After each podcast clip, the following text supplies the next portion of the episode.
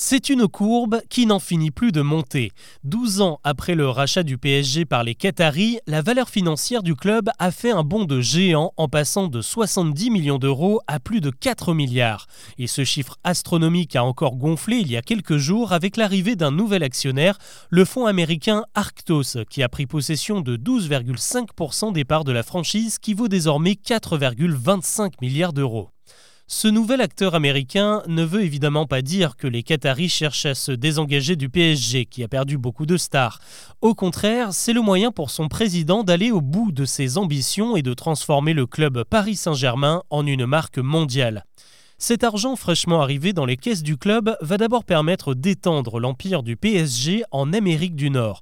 Des boutiques officielles ont ouvert assez récemment à New York, Miami et Las Vegas, et grâce à cet investissement, d'autres vont pouvoir voir le jour, comme celle qui doit prochainement ouvrir à Toronto, au Canada.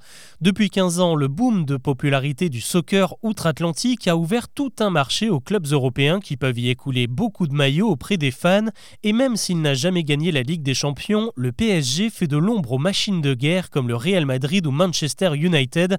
C'est le maillot parisien qui arrive en tête des ventes dans au moins 7 États comme la Californie, le Texas et celui de New York. Avec ce pactole de plusieurs milliards, le PSG compte également investir en France et faire aboutir plusieurs dossiers qui commencent à traîner. Il y a d'abord le rachat du Parc des Princes que le club souhaite mettre sous sa coupe pour y engager de vastes travaux et rattraper le retard sur les plus grandes enceintes sportives européennes.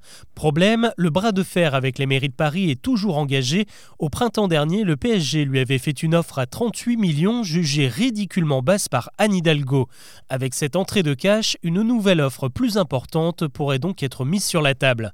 Si l'assaut du parc échouait malgré tout, le PSG pourrait également concrétiser ses vues sur le Stade de France. Le club fait partie des organisations intéressées, mais la concurrence est rude face à plusieurs géants de l'événementiel. Là, c'est l'État qui devra trancher dans ce dossier et la réponse est attendue courant 2024. Enfin, le Paris Saint-Germain va pouvoir amortir le coût de son tout nouveau centre d'entraînement dernier cri situé à Poissy qui a ouvert ses portes cet été après trois ans de travaux.